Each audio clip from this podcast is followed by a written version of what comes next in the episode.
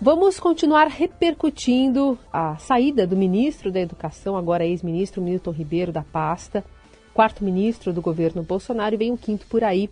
Presidente e cofundadora do Todos pela Educação, Priscila Cruz, está conosco. Priscila, obrigada por atender a gente. Bom dia. Bom dia, bom dia, Carol, Raíssa e todos os bom ouvintes dia. da Rádio Dourado.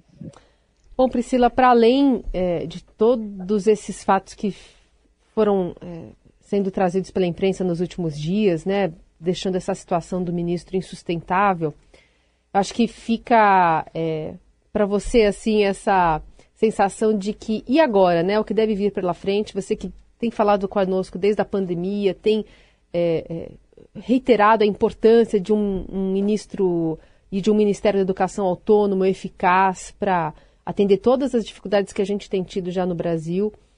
E agora, um, pelo menos um, um número dois ali deve assumir, por enquanto, mantendo uma pressão do Centrão para fora, né? ou pelo menos não diretamente ligada à condução desse ministério.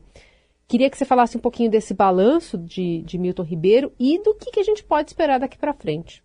Uhum, perfeito, Carol. Olha, é isso mesmo. Acho que a, a educação brasileira, a educação básica, nunca precisou tanto do Ministério da Educação, né? Um Ministério da Educação forte, que articulasse boas políticas públicas bem formuladas, bem implementadas, com base em evidências, e, e as evidências são abundantes em educação.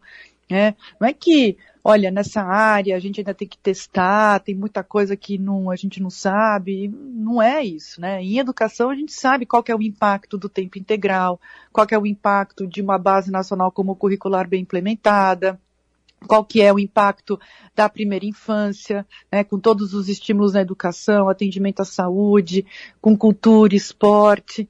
Então, assim, a gente tem um, um volume de evidências enorme é, o que gera aí uma, uma possibilidade, um espaço é, muito privilegiado numa pasta é, para uma condução técnica, né, com boas formulações, trabalhando junto com estados e municípios, né, porque são os estados e os municípios que operam na ponta a política para a educação básica.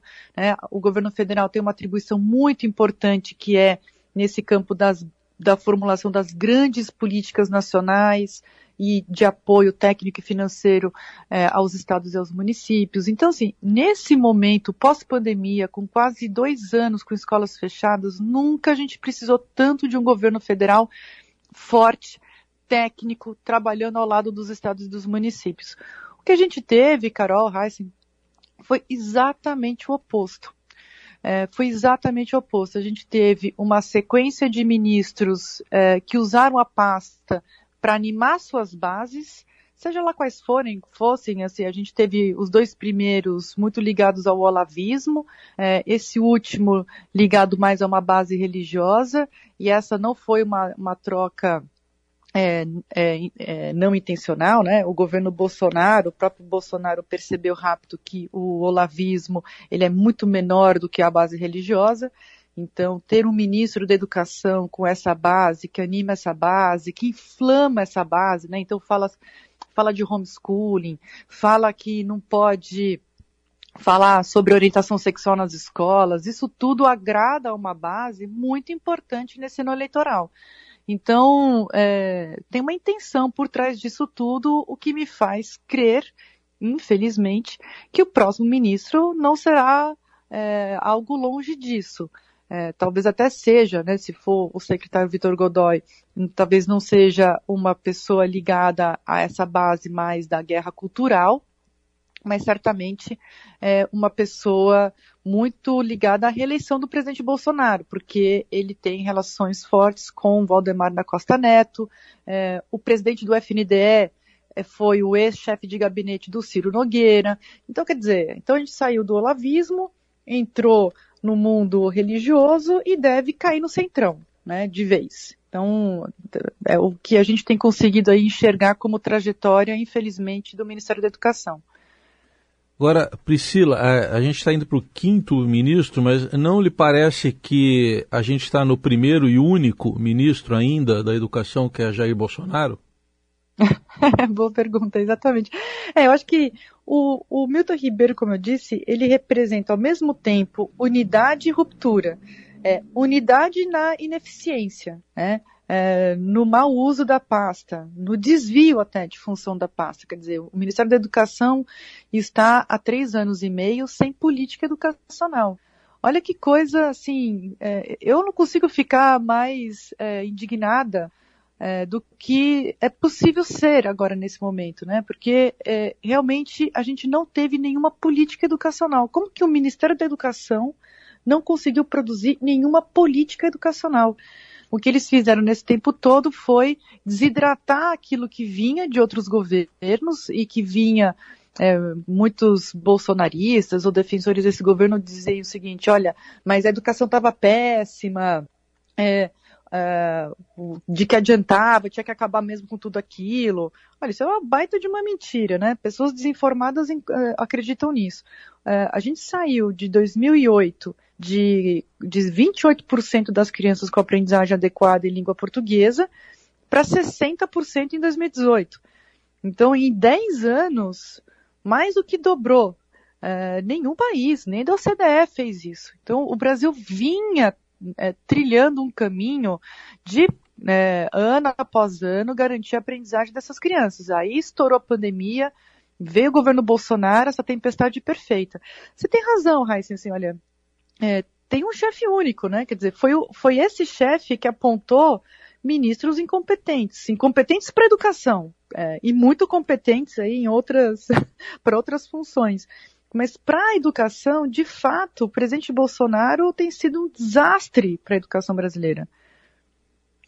Priscila agora assume esse número dois, mas é, apesar de ter é, deixado né, um foro privilegiado, deixado o Ministério da, da Educação, Milton Ribeiro tem diversas investigações sobre os ombros. E ontem o, o, o Todos pela Educação, outros, outras organizações ligadas ao ensino, é, cobrar essas investigações para que elas não acabem em razão da queda de, de Milton Ribeiro, que foi exonerado. É, só que a gente sabe também que quando sai do holofote, né, essas investigações é. acabam perdendo força. Como é que se faz para que isso siga adiante, ainda que um governo que, é, é enfim, está caminhando para uma reeleição, pode ser que acabe, pode ser que não, mas como é que se leva algo à frente saindo, né, agora do holofote Milton Ribeiro? Uhum.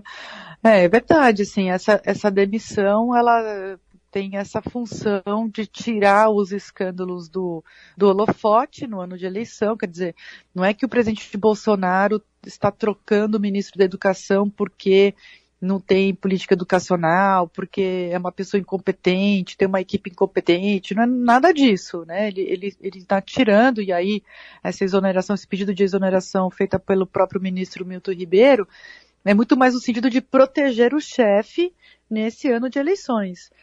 Olha, Carol, essa essa essa tua questão é difícil porque uh, esse governo produz escândalos todos os dias, indignações todos os dias, né?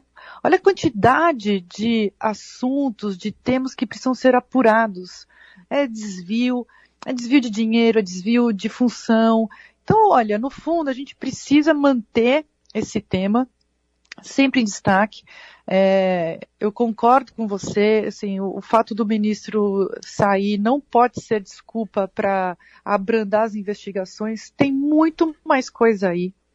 Quer dizer, a, a, imprensa conseguiu apurar, e que bom que a imprensa faz esse trabalho sempre alerta, é, mas é um pedaço do que está acontecendo ali no Ministério da Educação. Né? É, tem relatos de secretário de Educação que dizem, olha, eu não consigo ir no FNDE e conseguir verba para o meu município, que é uma verba que não é um favor, é uma obrigação do governo, a transferência de verbas para transporte escolar, para merenda, eu não consigo se não tiver um deputado do meu lado. Então, é, a gente precisa investigar o FNDE. O FNDE, ele é o órgão ligado ao Ministério da Educação, que faz a transferência de recursos, é o órgão que é, faz, operacionaliza as políticas, essas políticas que são tão importantes, merenda, transporte, livro didático. Então, tem uma série de recursos que são transferidos pelo FNDE aos estados e aos municípios. e que tem ali alguma coisa que precisa ser investigada. A gente precisa continuar a, a investigar e ter atenção em relação a esse órgão, que é o órgão que tem o grosso do dinheiro do governo federal na, na, na educação. Então, é, agora tem um problema, né, Carol, que é o seguinte, esse, esse governo também é muito opaco, né? É, a gente não tem os microdados, não tem transparência nenhuma, a gente talvez não tenha o resultado é, do IDEB, né? A gente não tem um IDEB sendo divulgado nesse ano, né? A cada dois anos tem um indicador da qualidade da educação que é divulgado, que é por escola, por estado, por municípios. Então você consegue acompanhar é, a evolução da qualidade educacional no país. E já tem aí conversas é, no sentido de que, olha, não será divulgado o IDEB nesse ano. Então, quer dizer, uma forma também de é, da, da, própria população fazer o accountability, fazer a, o segmento né, do, do, dos resultados, dos recursos, é o seguinte, olha, ué, mas vocês pegaram o, a educação brasileira com tais resultados, e os resultados agora estão bem mais baixos, o que, que aconteceu com o dinheiro da educação? Né? Esse é um questionamento válido, especialmente no ano eleitoral.